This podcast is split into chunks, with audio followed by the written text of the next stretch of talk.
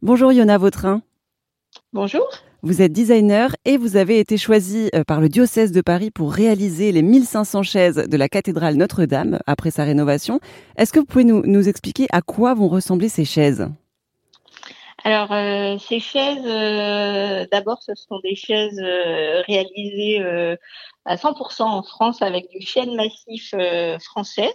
Et ce sont des chaises euh, qu'on va qualifier de chaises à barreaux. Donc elles ont, euh, elles sont comme ça rythmées de, de cinq barreaux. ce sont des chaises assez, on va dire, douces, accueillantes et qui dialoguent avec l'architecture de la cathédrale, qui est donc une cathédrale gothique qui elle-même est rythmée de colonnes, colonnettes, piliers à fascicules et, euh, et en fait, j'ai essayé de retranscrire un peu euh, ces éléments architecturaux euh, à travers cette, cette création.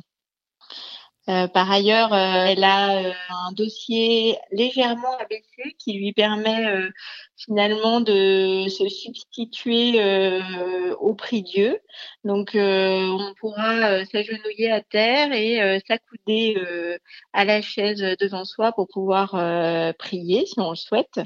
Donc voilà, elle tient compte avant tout de l'idée d'accueillir chaleureusement les visiteurs, mais aussi les fidèles euh, qui viendront euh, se recueillir dans la cathédrale. C'était Yona Vautrin, l'artiste originaire de Loire-Atlantique, qui a été choisi pour créer les nouvelles chaises de la cathédrale Notre-Dame.